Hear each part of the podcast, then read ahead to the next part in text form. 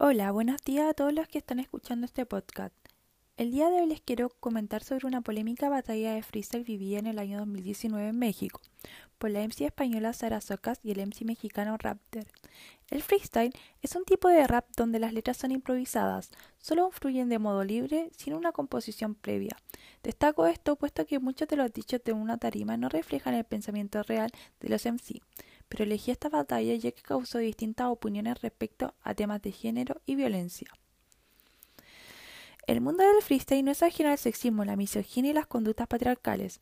Aún existe un trato diferenciado según el sexo biológico, ya que el reconocimiento se asocia a los MC hombres y existe un prejuicio sobre las mujeres por su comportamiento, vestimenta y características fuera del estereotipo femenino. Según Manuel Cano, fundador de POAG, un factor importante de la poca presencia femenina en batallas se da ya que cuando competía una mujer, el foco de la batalla se centraba mayormente en ella, y las rimas solían ser degradantes. Pero, ¿qué es una rima degradante? Este tipo de rimas son las que degradan moralmente al receptor, rebajándolo o humillándolo. Y este es el caso de Sara Socas vs Raptor. Dentro de esta competencia, el MC mexicano le dijo a Sara, la culpa no es donde estabas, el violador soy yo. En tanto ella le responde Hablas de violadas durante la noche. Ahora entiendo por qué las chicas no salen, no se sienten seguras, porque las mantienen calladas y mudas. Decir que las queréis, pero luego les suda. Habláis de feminismo y nunca les prestáis ayuda. Luego sigue Raptor. Soy un puto follador, estuvo muy rico, pero no es Nicky Nicole, haciendo referencia a la conocida cantante de trap argentina. Me critican tanto por tirarte por ser mujer, pero es porque ustedes no saben qué hacer cuando un hombre las trata bien. Las verdaderas feministas se jugaron la vida, no se dejan el bigote y los pelos de la axila. Tras esto, Sara responde Dices verga y la gente se colocó histérica en este país donde más asesinan mujeres en Latinoamérica.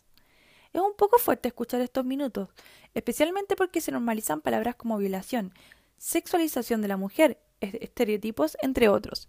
Según el artículo de Eleanor Roosevelt, en promedio una de cada cuatro mujeres estudiantes universitarias ha sido víctima de violación o intento de violación. El 25% de la población femenina universitaria ha sido víctima de acceso carnal violento o de su tentativa. Por otra parte, Daniel Ospina, en su trabajo de la violencia sexual contra las mujeres, sugiere que la visión masculina de la vida, de la realidad, del mundo crean normas que son sostenidas para hacer una subyugación de las mujeres al poder de falo. Cuestionar la creencia de estas normas referentes a la violación sexual por parte de un Estado con una visión abiertamente masculina ubica el tipo penal inoperante y poco eficaz que tenemos actualmente. Esta batalla es el claro ejemplo del significado del machismo, entendiéndose como un conjunto de conductas masculinas basadas en el dominio de los individuos considerados inferiores, mediante actitudes agresivas. Entre ellas tenemos como Raptor se acerca de forma prepotente a Sara y dice que la violará, que nunca olvidará esa violada. Esto se debe a que el machismo ensalza un modelo de masculinidad patriarcal, desde la teoría microestructurales jerárquicas. Enfatizan en que hay dominación patriarcal, por lo que se muestra la desigualdad de los sexos, que genera desigualdad en la interacción directa entre varones y mujeres. Para Raptor, atacar de esta forma a Sara no es chocante, ya que él está insertado en una sociedad machista y una comunidad que sigue las mismas normas. Él es hombre, por lo que tiene un respaldo que no tendría Sara. Esta visión la podemos explicar desde los mismos estudios de género. Para Cirilo, el género es un principio de orden, ya que revela la existencia y los efectos de una relación de poder y desigualdad, por lo que Raptor se centra en una fantasía infantil de tener algo que Sara no posee, un derecho natural de poder sobre ella, por lo que lo expresa mediante la rima de la violación. Para Cobo, el género es una construcción cultural que revela la profunda desigualdad social entre hombres y mujeres. Por ejemplo, en la comunidad del freestyle actualmente solo existe una mujer que forma parte de la liga, que es la misma Sara Socas. Y aunque las MC mujeres han luchado desde el concepto básico del feminismo para exigir igualdad, o como diría Reveret, que los hombres y mujeres al tener las mismas capacidades esenciales deberían poder disfrutar de las mismas oportunidades que los hombres, esto en la práctica no sucede, por lo que la organización de God Level incluía este año un cubo femenino obligatorio, causando opiniones cruzadas dentro de la comunidad, ya que la mujer dentro de las batallas es sinónimo de sentimentalismo y por consecuente es vista como una carga más que un aporte para el campeonato. Desde la perspectiva de Chodorov se entiende a creer que las características de sensibilidad y compasión emocional son de la mujer, mismo pensamiento que tiene la comunidad rapera, mientras que la identidad masculina se forma a través de la separación de ella, por lo que se cree que al tener la separación el freestyle se desenvuelve mucho mejor. En el caso contrario su identidad corre peligro, si establecen relaciones emocionales estrechas, por lo que no se desempeñarían bien. Esta perspectiva tiene que ver con la naturalización del género, es decir, para la comunidad nacer con una determinada configuración cromosomática, genital y aparato reproductor lleva a los hombres y mujeres a ser de una determinada manera. Entonces, dentro de esto, el estereotipo de mujer batallera no concuerda con su rol, vestimenta y desarrollo. Para autores como Reveres, seguimos inciertos en una sociedad patriarcal, puesto que la autoridad se traduce en el poder del sujeto varón en la asignación de espacios y tiempos, por lo que vinculado a este concepto a la batalla, Raptor tenía un respaldo generado no solo por su talento, sino por la misma sociedad, ya que aunque el contenido de Sara fue intelectual y de buen nivel, el vencedor fue Raptor, tanto por su agresividad como por sus frases condenadas por la sociedad, pero no por la comunidad. Sara ha buscado deconstruir las batallas para construir un nuevo espacio más igualitario y con oportunidades, tanto para mujeres como para hombres, lo que se entendería como feminismo desde la perspectiva de Reveres.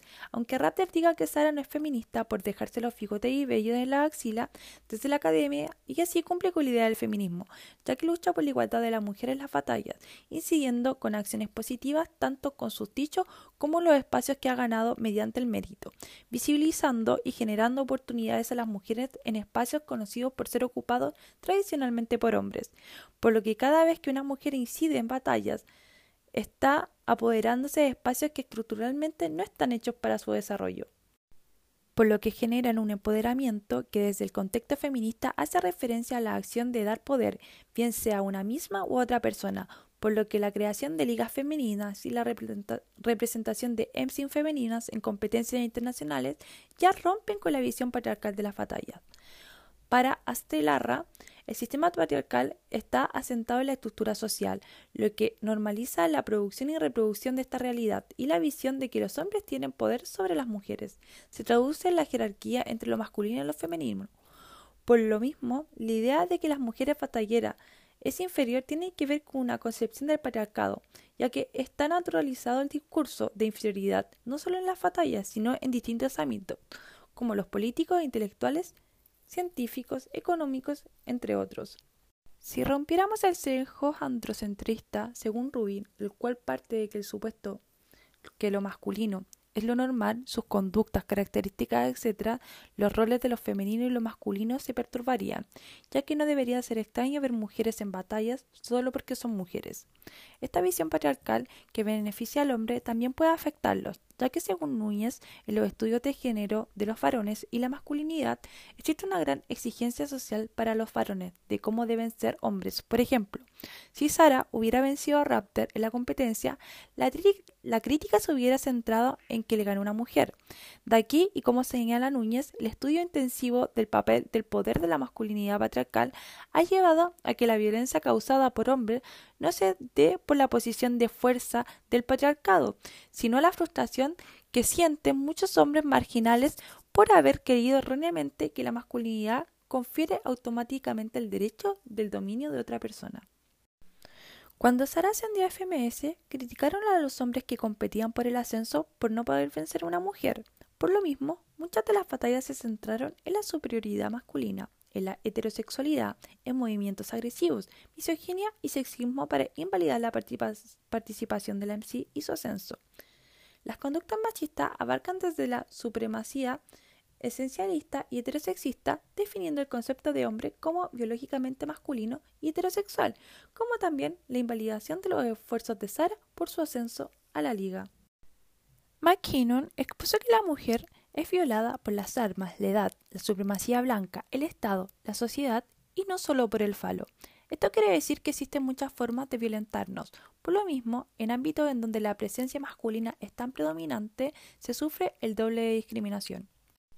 En esta batalla, Raptor improvisó con rimas machistas, mientras que Sara decidió responderle con palabras que defendían la integridad de la mujer. Blom, MC español, dijo lo siguiente: En una batalla, uno se crea su personaje y es una obra de teatro, pero al final, ¿cuánto de lo que dice ese personaje hay de la persona?